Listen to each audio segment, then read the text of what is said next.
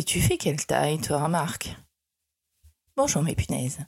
Je ne sais pas si c'est aussi votre cas, mais il s'avère que la plus simple question peut parfois m'emmener très loin, dans le temps comme dans l'espace. Cette élémentaire demande à mon ami Marc n'aurait probablement pas dû nous mener à un épisode de ce podcast, on est tous bien d'accord. Sauf qu'il vous manque du contexte. Marc est le mari de ma meilleure amie Véro. Ça, c'est juste du bonus, ça n'entre pas en compte dans la compréhension de sa réponse. Ce qui peut vous intéresser concernant celle-ci, c'est qu'il est canadien et particulièrement québécois. Alors vous ne serez peut-être pas étonné qu'il m'ait répondu Je ne sais pas trop, 6 euh, pieds 1, 6 pieds 2 Ça ne m'a pas étonné non plus, il faut l'avouer. J'ai eu la chance de passer un an au total au Canada et j'ai travaillé 13 ans avec les États-Unis d'Amérique. Alors Fahrenheit comme pied-pouce, je maîtrise assez bien. J'ai donc répondu Ouais, dans les 1m85 quoi. Ce que je pensais être sa réponse en vrai, mais qui du coup ben, n'était pas correcte, comme il dirait, vu qu'il m'avait donné un éventail d'un pouce. Par la suite, cette histoire m'a titillé, parce que je savais, pour avoir travaillé au Canada, que le système métrique y est utilisé. Je me suis donc renseigné, et voici le résultat de mes recherches. Pour ce qui est de Marc, il fait partie de ces nombreux Canadiens restés fidèles au système dit impérial, alors même que le Canada a rendu officiel dans les années 1970-1980 le système métrique. Je dis années 70-80 car le processus a été long et parfois douloureux. Mais quelqu'un comme moi, qui était contre la monnaie unique et préférait de loin garder les francs, peut tout à fait comprendre.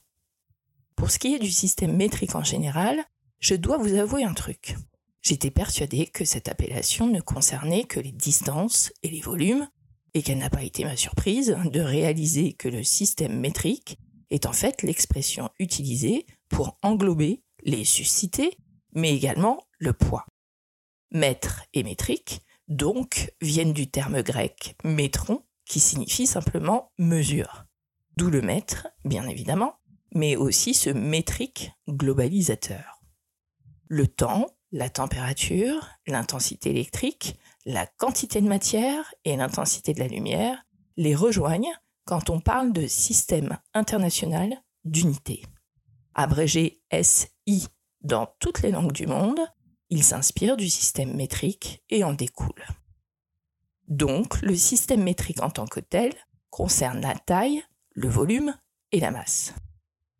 Taille et volume utilisent comme base le mètre, le mètre carré et le litre, quand le poids utilise le kilogramme. Pour la petite histoire, les étalons du mètre et du kilo en platine sont déposés aux archives nationales de France le 4 Messidor de Lancette, ce qui est parfois considéré comme l'acte fondateur du système métrique. 4 Messidor en 7. Si vous faites de la généalogie, par exemple, vous êtes peut-être capable de situer l'année, voire le mois correspondant en calendrier grégorien, celui dont nous avons repris l'usage depuis, et alors je vous tire mon chapeau. Je suis sympa, j'aide les autres. Il s'agit du 22 juin 1799. Mais dans l'absolu, cette date importe peu, si ce n'est que l'utilisation du calendrier républicain vous a probablement mis la puce à l'oreille, n'est-ce pas? L'adoption du système métrique, et même la création du système métrique, s'est passée en France juste après la Révolution. Car ce sont des scientifiques français qui ont tiré le signal d'alarme, et on peut particulièrement citer le marquis de Condorcet, mathématicien génial et scientifique de renom. L'histoire a retenu que ce serait lui qui a encouragé Talleyrand à initier le débat politique à l'Assemblée nationale, en proposant qu'une norme immuable fournisse l'unité de mesure de base, dans l'idée d'harmoniser le commerce international, bien sûr, mais également le commerce franco-français, figurez-vous. Parce que, pour tout vous avouer, c'était vraiment le bordel. La Révolution a mis fin au droit de la noblesse de contrôler les poids et mesures. Et ça, c'est bien. Forcément, suivant les régions, voire même les villages, on se retrouvait avec des disparités ridicules, parfois même au sein des mêmes unités portant le même nom. Pour exemple, si nous allions, vous et moi, boire une pinte de bière à Paris, nous aurions eu le droit à 0,93 litres de bonheur. Si le même jour, nous en commandions une autre à Saint-Denis, soit environ 13 km plus au nord, on nous aurait servi 1,46 litres de boisson. Une pinte de mesure. Si nous décidions d'acheter du tissu pour fabriquer un vêtement, il nous faudrait être prudent. L'aune, unité de mesure, était alors basée sur la largeur du métier à tisser en question. Une aune, mine mesure. Sauf qu'on estime à 800 les unités de mesure différentes à l'époque, de la toise à la lieue, en passant par le quart et notre chère bonne pinte.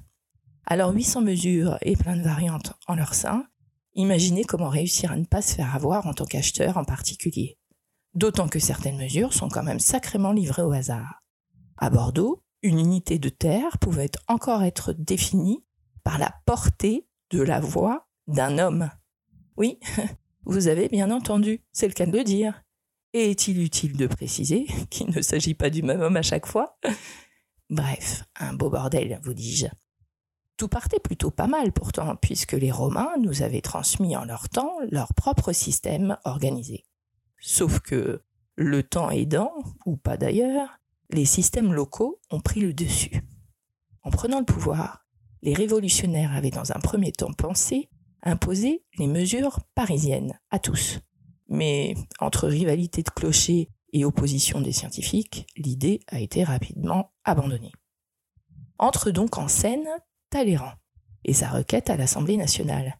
Requête d'ailleurs peu originale, vu qu'au fil des siècles, d'autres personnes, françaises ou autres, avaient déjà eu cette idée de mesure internationale.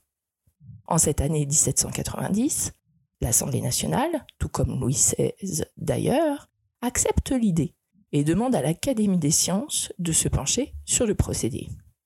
Et qui est secrétaire perpétuel de l'Académie des sciences, euh, d'après vous? Eh oui, Marie-Jean-Antoine Nicolas de Carita de Condorcet. Passionné de liberté et d'égalité entre les êtres, il est profondément persuadé de l'intérêt social de cette démarche. Le marquis s'entoure des meilleurs. Jean-Charles de Borda, Joseph-Louis Lagrange, Gaspard Monge et Pierre-Simon Laplace. Ils conviennent que les différentes unités de longueur, de masse et de volume doivent être liées les unes aux autres, et que chacune peut être divisée et multipliée à l'aide d'une échelle décimale. Reste à établir la mesure de ce mètre, base du tout. S'appuyant sur de précédentes recherches, il pense d'abord à utiliser la distance d'un pendule en une seconde, figurez-vous. Je n'ai pas tout compris, je vous l'avoue, mais j'en ai déduit que ce procédé dépend trop de l'endroit où vous vous trouvez. C'est subtil, hein mais la pesanteur est plus élevée de 0,5% au pôle qu'à l'équateur.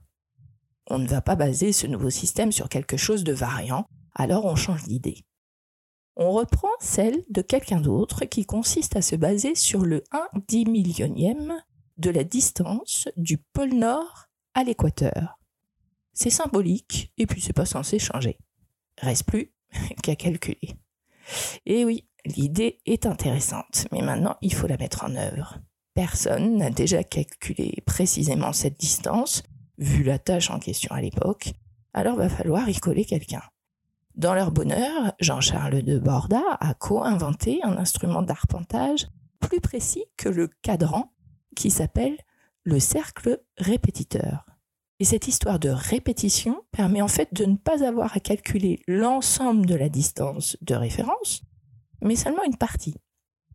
En 1792, fort de leur cercle répétiteur et de la triangulation, les astronomes Jean-Baptiste Delambre et Pierre Méchain commencent les mesures entre Dunkerque et Barcelone. Force à eux. Il leur faut bien évidemment des années entre les mesures sur place et leurs calculs.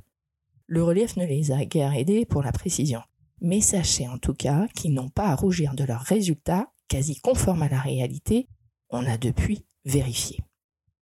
Le 10 décembre 1799, le nouveau système métrique est officiellement adopté.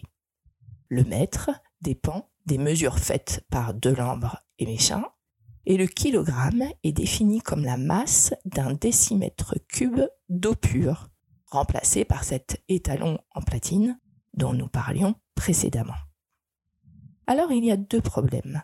La force de l'habitude, bien sûr, mais aussi le fait que les vendeurs veulent bien changer de mesure, vu qu'ils se permettent au passage d'arrondir aux chiffres supérieurs. Ça vous rappelle euh, peut-être quelque chose d'ailleurs. En tout cas, le système métrique ne prend pas, et l'instabilité politique ne va pas l'y aider. Napoléon Bonaparte, lorsqu'il arrive au pouvoir, est circonspect. Dans ses mémoires de Sainte-Hélène, il explique ses réticences quant à ce système métrique et conclut par un C'est tourmenter le peuple pour des vétilles. Néanmoins, dans un effort d'harmonisation, il introduit en 1812 les mesures usuelles, compromis entre ancien et nouveau système. Par exemple, il va rajouter environ 50 cm à la toise pour qu'elle équivale à 2 mètres et permettent ainsi des conversions faciles entre les deux systèmes.